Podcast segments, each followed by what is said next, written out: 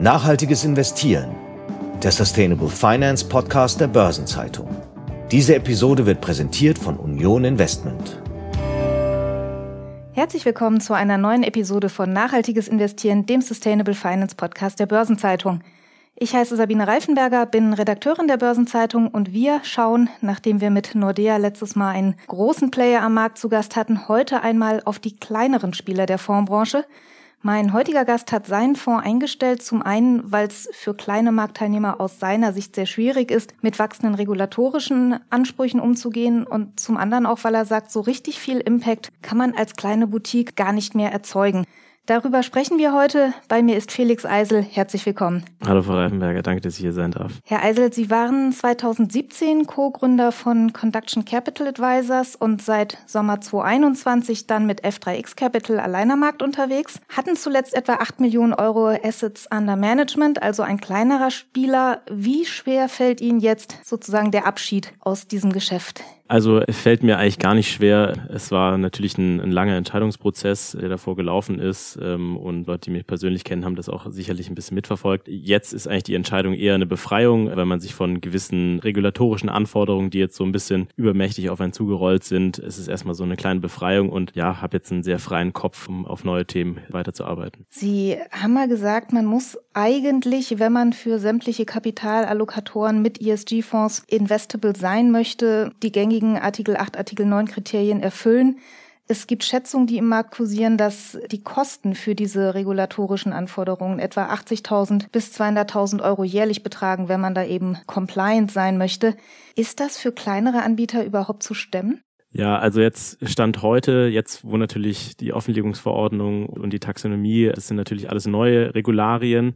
Das heißt, alles, was man da an Geld für ausgeben muss, an Datenbanken, Beratern, ist natürlich auch, man finanziert viele Entwicklungskosten mit. Und deswegen ist es natürlich jetzt erstmal hohe Kosten. Und ja, es ist natürlich schwierig für kleinere Boutiquen das zu machen. Vor allem, wenn man es neu einführen will und nicht von Anfang an das Konzept so designt hat. Aber es wird sicherlich Wege in der Industrie geben, wie sich das verteilen kann, wie das quasi auf große Player kaufen die Daten zum Beispiel ein und reichen es weiter. Da muss es schon Logiken geben, aber Stand heute sind die noch nicht so ganz da.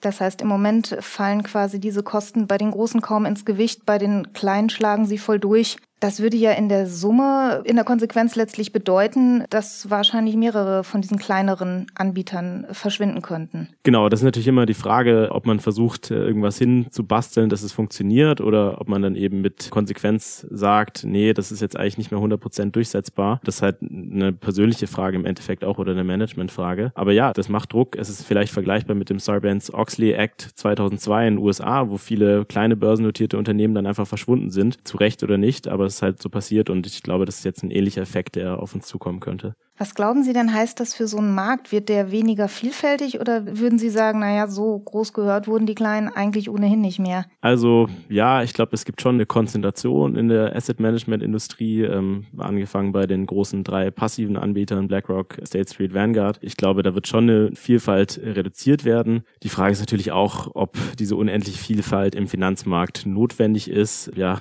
Kunden nutzen, das ist natürlich eine Frage, die, die müssen andere bewerten, ja. Sie haben, was ich ganz spannend fand, in Ihrem Investment-Letter äh, geschrieben, dass Sie eine ganz ungewöhnliche Sommerlektüre hatten. Sie haben die Offenlegungsverordnung studiert, die Taxonomieverordnung, die Regulierungsstandards, die zugehörigen Konsultationsergebnisse und Sie haben gesagt, es waren die tausend, ich zitiere Sie, langweiligsten und zugleich aufschlussreichsten Seiten, die Sie je gelesen haben. Inwiefern war das so? Naja, man muss sich so vorstellen, die Dokumente sind am Anfang erstmal extrem abstrakt geschrieben und irgendwie so die Dinge, die man so in den Finanznachrichten liest, oder in, in Zeitungen oder Zeitschriften, das klingt dann immer so sehr konkret, okay, das muss jetzt passieren, aber eigentlich sind diese ganzen Regularien extrem abstrakt gehalten und in der Praxis wird es dann eben umgesetzt von Wirtschaftsprüfern und Rechtsanwälten. Und ja, das ist halt einfach eine sehr trockene Lektüre, die aber sehr harte Effekte in der, in der Industrie hat. Kann man das so unmittelbar daraus überhaupt ableiten oder braucht man da auch ein bisschen Fantasie, um sich vorzustellen, wie sozusagen aus diesem Rahmenwerk dann letztlich auch Handlungsdruck und in, in Folge dann Wandel entsteht? Ja, also wie gesagt, in der Praxis ist es halt so, es gibt dann quasi diese, ich meine, so ist es ja allgemein im Jura oder im, im Rechtssystem, dass es immer quasi, es gibt dann erstmal das Gesetz und dann wird es halt tausendfach kommentiert und muss halt in Praxis gegossen werden. Und ich glaube, es ist schwer konkret ableitbar, was dann immer passiert. Aber genau, wenn man sich halt in der Industrie bewegt und irgendwie mit den Kapitalverwaltungsgesellschaften und den Wirtschaftsprüfern spricht, dann merkt man, okay, das muss jetzt so umgesetzt werden und erst dann sieht man quasi die, die praktischen Effekte. Was glauben Sie denn, wie lange lange das dauern wird? Also es dauert auf jeden Fall noch ein paar Jahre, weil selbst wenn man sich die Taxonomieverordnung anschaut, die ist ja auch noch nicht bis zu Ende definiert. Und jetzt ist gerade so ein großes Thema diese Principal Adverse Impacts. Das ist auch noch nicht ganz klar, wie das datenbankseitig abgedeckt wird. Und es ist quasi ein iterativer Prozess, wo dann immer der Fondsmanager muss irgendwie jemand zwischen sich und das Problem stellen. Das ist dann meistens der Wirtschaftsprüfer und der muss dann quasi der BaFin gegenüber Rechenschaft ablegen. Also allein durch diesen iterativen Prozess wird es noch, ich weiß nicht, wird auf jeden Fall sagen, dass wir noch ein bis drei Jahre da daran arbeiten werden, wenn nicht zwischenzeitlich Sachen wieder zurückgezogen werden.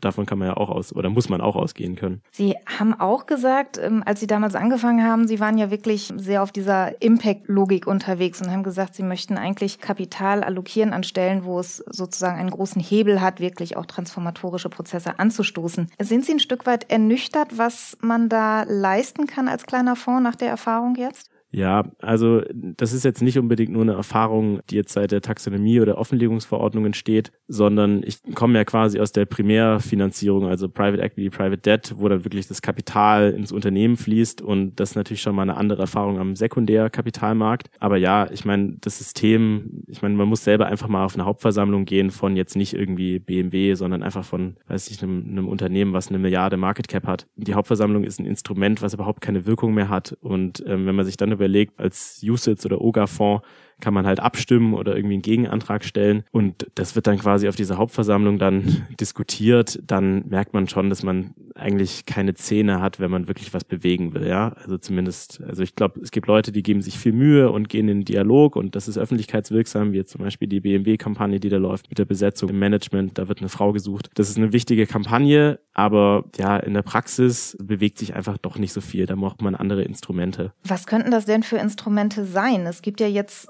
auch wahrscheinlich nicht unendlich Möglichkeiten, dass sich mehrere kleine Fonds zusammenschließen. Man hat dann ja immer auch diese Acting-Concert-Debatte.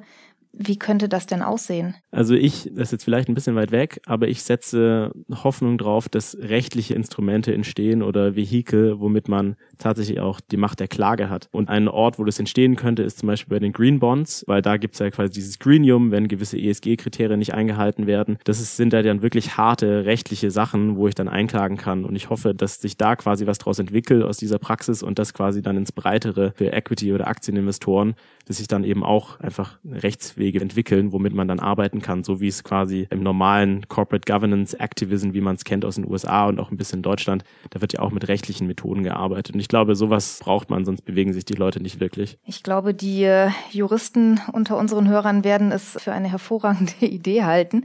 Sie sprachen ja eben schon eine andere Investorenklasse an, nämlich die, die Private Equities, Private Debts, die ja sozusagen unmittelbarer mit ihrem Kapital am Unternehmen sind. Es ist ja im Moment auch häufiger zu beobachten, dass das Unternehmen beispielsweise die brauneren Teile ihres Geschäfts abspalten und dann beispielsweise bei Private Equity abladen und dort unterbringen. Wie weit lässt sich denn diese Private Equity Industrie beispielsweise auch einbinden in diesen transformatorischen Prozess? Wie groß ist Ihre Hoffnung da?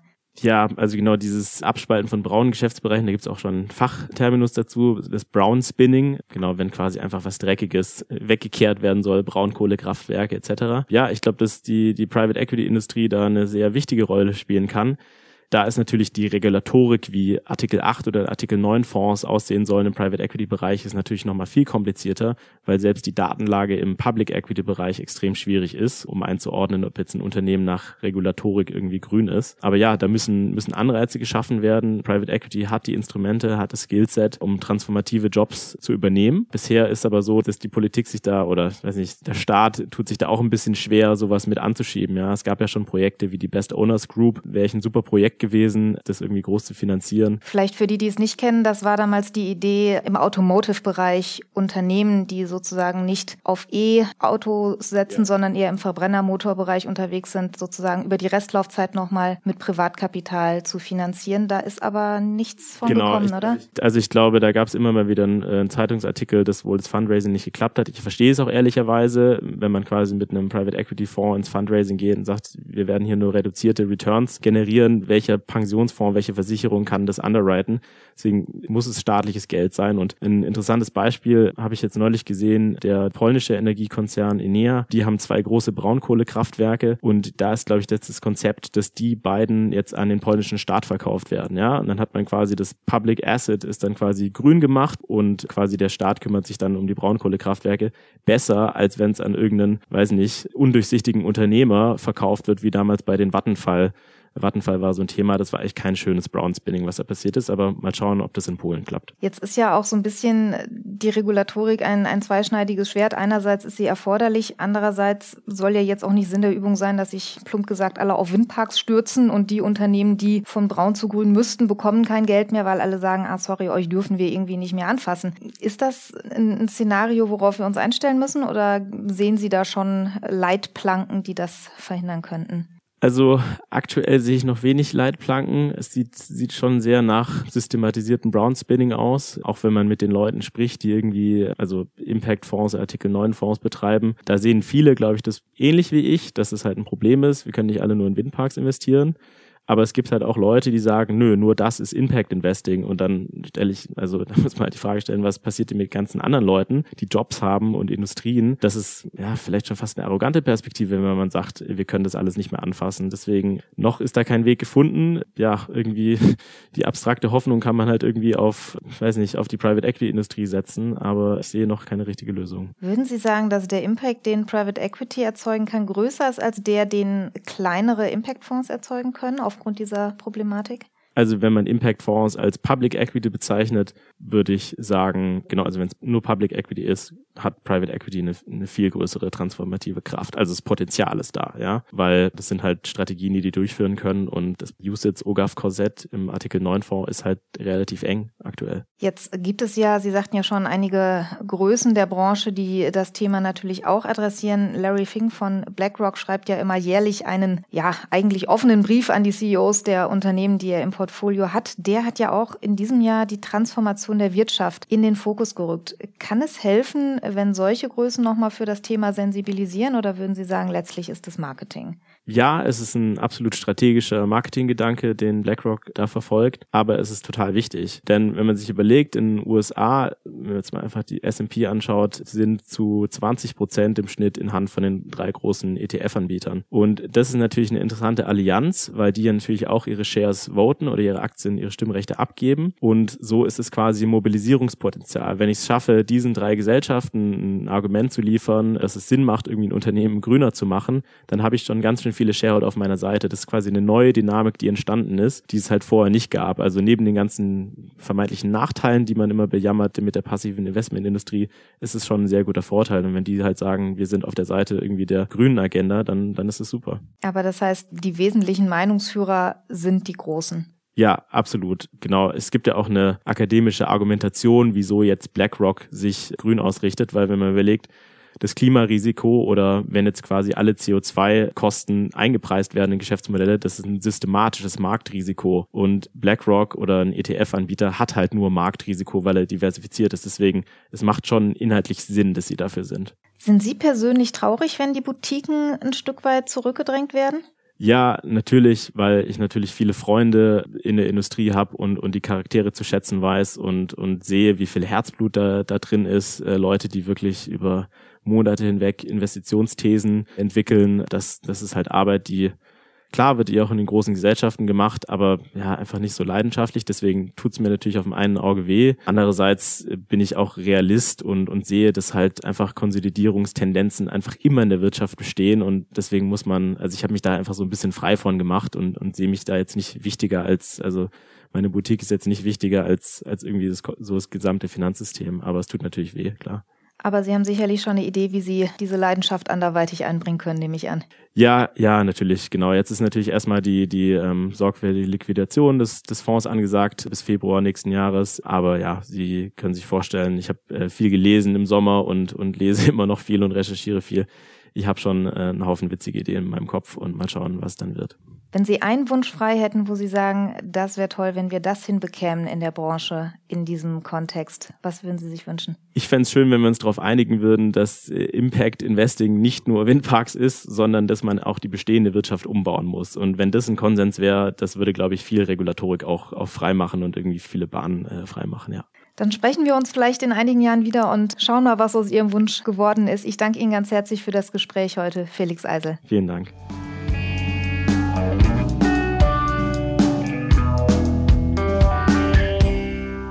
Im Newsteil unserer heutigen Episode blicken wir auf einen Termin, der bei vielen von Ihnen sicherlich schon fest im Kalender notiert ist. Vom 14. bis 18. November findet hier in Frankfurt die Eurofinance Week statt. Veranstaltet wird sie vom Deutschen Fachverlag und nationaler Hauptmedienpartner ist die Börsenzeitung.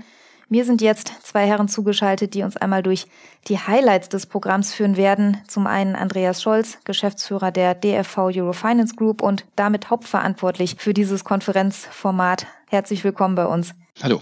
Und zum zweiten Detlef Fechtner, der Chefredakteur der Börsenzeitung. Hallo Detlef. Hallo Sabine. Herr Scholz, die Eurofinance Week hat ja für jeden Tag der Woche einen inhaltlichen Schwerpunkt und am Dienstag, den 15. November, geht es um das Thema, das uns auch hier im Podcast beschäftigt, nämlich um Green Finance.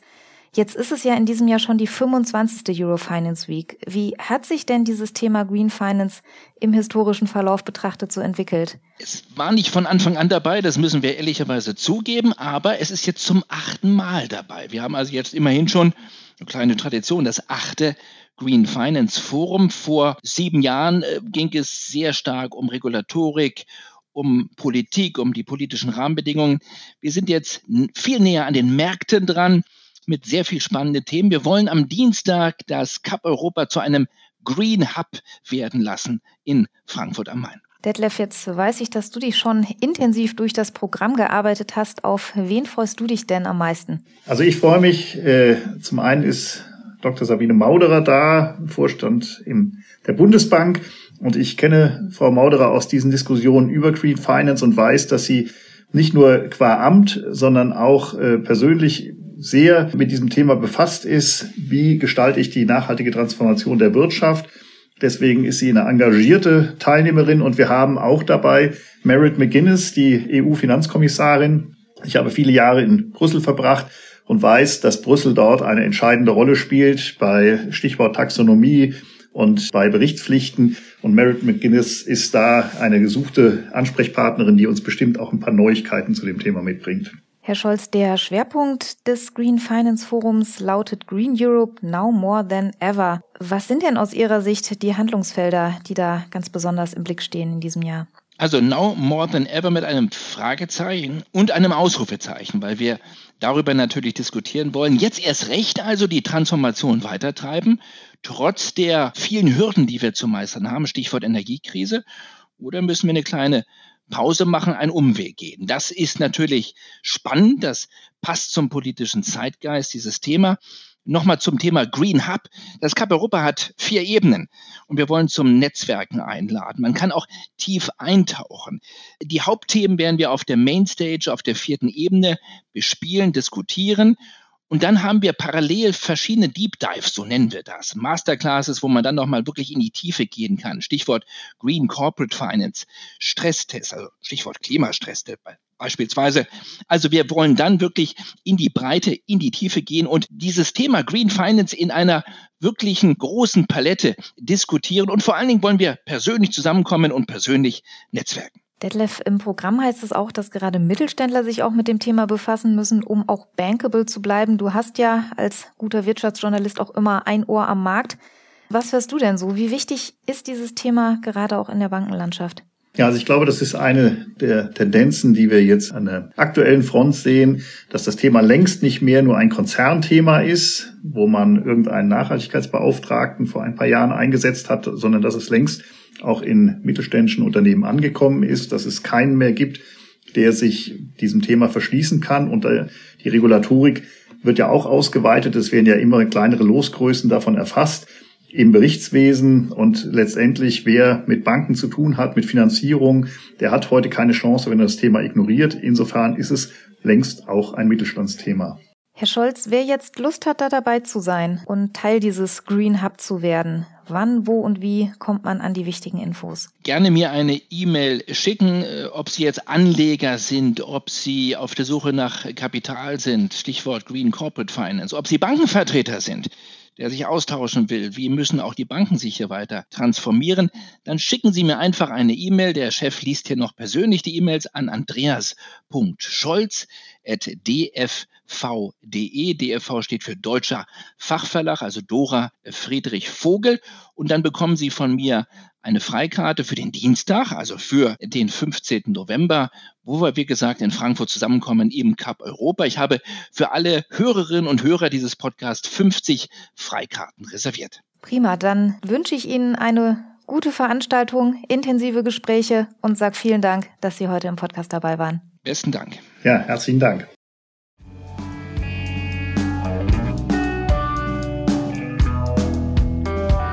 Detlef Fechner und ich blicken jetzt noch auf weitere Themen, die die ESG-Community derzeit bewegen. Ein Thema sorgt für Gesprächsstoff im Rahmen der Science-Based Targets Campaign, werden derzeit weltweit wieder Unternehmen mit starken Umweltauswirkungen dazu aufgefordert, sich wissenschaftlich fundierte Ziele zu stecken, wie sie diese Emissionen reduzieren können. Was hat es denn mit der Kampagne auf sich, Detlef? Also diese Science-Based Targets Campaign die wird von der gemeinnützigen Organisation CDP koordiniert und die betreibt ein weltweites System zur Offenlegung von Umweltdaten. 318 Finanzinstitutionen und multinationale Unternehmen haben sich den Forderungen im Rahmen dieser Kampagne für das Jahr 2022 angeschlossen. Und die Kampagne ist damit seit dem vorigen Jahr um mehr als 30 Prozent gewachsen, sowohl was die Zahl der Unterstützer angeht, als auch mit Blick auf deren Vermögen und Kaufkraft. Die Kampagne fordert die Adressaten dazu auf, ihre Reduktionsziele im Rahmen der Science-Based Targets Initiative zu definieren und eben überprüfen zu lassen. Wer hat denn dieses Schreiben jetzt in den letzten Tagen aus der Post fischen dürfen? Also dieses Schreiben wurde an mehr als 1000 Unternehmen weltweit verschickt und aus Deutschland beispielsweise stehen BASF, stehen Covestro, Infineon, Hochtief, Vonovia auf der Empfängerliste und zu den international angeschriebenen gehören unter anderem der chinesische Einzelhändler JD.com, die australische Fluggesellschaft Qantas, äh, Caterpillar ist dabei, FedEx, General Electric. Im weltweiten Vergleich sind 48 Prozent der angeschriebenen Unternehmen in Asien zu finden und 23 Prozent kommen aus den USA. Jetzt kann man ja brieflich vieles fordern. Wie stehen denn die Chancen, dass diese Schreiben auch wirklich beachtet werden und nicht einfach in der Schublade verschwinden? Also diese Chancen stehen vermutlich gar nicht so schlecht, denn die Anliegen der Kampagne werden von einigen der größten Finanzinstitute und Vermögensverwalter der Welt unterstützt. Das sind dann schon potenzielle Geldgeber und Investoren und deren Wort hat in den Führungsetagen von Konzernen in aller Regel schon Gewicht. Also aus Deutschland haben sich neun Finanzunternehmen an der Kampagne beteiligt, darunter die DK, die DWS-Gruppe, Union Investment, Allianz Global Investors, International sind beispielsweise noch die AXA Group dabei, Credit Agricole, Nomura Asset Management, PIMCO, UBS, also große Adressen. Außerdem gehören der Interessensgruppe weitere 45 Unternehmen mit jährlichen Beschaffungsausgaben von mehr als 710 Milliarden Dollar an, darunter so große Unternehmen wie BMW, Bayer, Deutsche Telekom. Diese Unternehmen wollen durch die Kampagne ihre Zulieferer dazu bringen, dass sie sich konkretere Emissionsziele festlegen.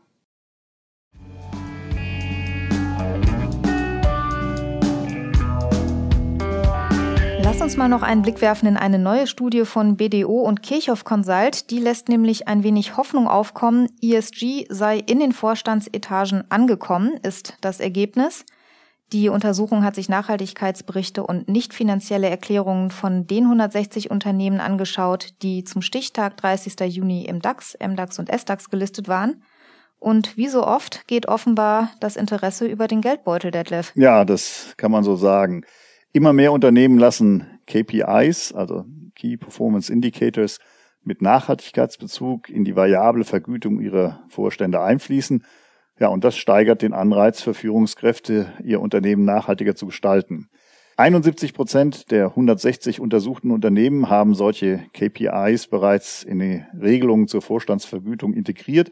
Und das sind mehr als doppelt so viele wie im Vorjahr, als erst 34 Prozent solche Regelungen hatten.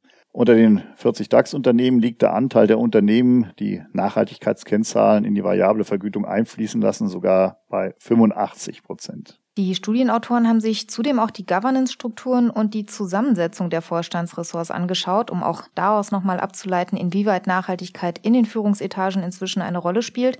Da zeigt sich gegenüber dem Vorjahr eine deutliche Veränderung. Ja, Sabine, in der Tat. Inzwischen haben 41 Prozent der 160 betrachteten Unternehmen ein Vorstandsressort mit Bezug auf Corporate Social Responsibility und das ist ein Plus von 18 Prozentpunkten gegenüber dem Vorjahr. Eine einheitliche Begrifflichkeit übrigens für Nachhaltigkeitsverantwortliche hat sich noch nicht herausgebildet. Die Ressorts sind bei den Unternehmen sehr unterschiedlich benannt. Am stärksten verbreitet ist wohl der Begriff des Chief Sustainability Officer. Bei der Berichterstattung orientieren sich viele Unternehmen ja an einem Rahmenwerk. Die Global Reporting Initiative, die GRI, liegt dabei klar an der Spitze. Es gewinnt aber zunehmend auch ein investorengetriebener Standard an Bedeutung.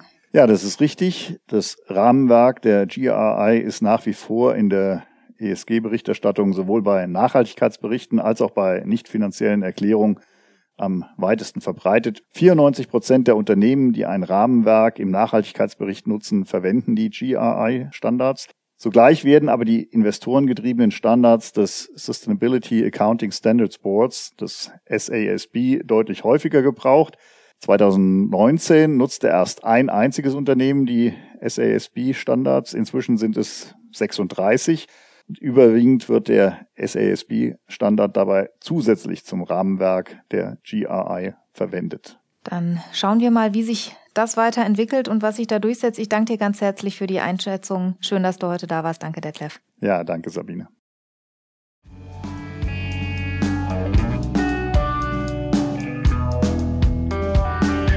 Darf Sie jetzt noch auf einige aktuelle ESG-Veranstaltungen unserer Schwester WM-Seminare hinweisen. Am 11. November startet der dreitägige Online-ESG-Lehrgang Grundlagen und Update Was ist neu? Am 21. November findet hier in Frankfurt der 18. Immobilientag statt. Im Fokus steht das Thema Real Estate und ESG. Und am 22. November gibt es ein WM-Online-Seminar zum Thema Impact, Risiko und Rendite. Dabei geht es um Next Generation Investments mit dem Fokus S in ESG. Wir hören uns an dieser Stelle in zwei Wochen wieder und wenn Sie mögen, immer auf Freitags in unserer Podcast-Wochenvorschau sieben Tage Märkte. Ich freue mich, wenn Sie dabei sind. Bis dahin, machen Sie es gut. Das war Nachhaltiges Investieren, der Sustainable Finance Podcast der Börsenzeitung. Diese Episode wurde präsentiert von Union Investment.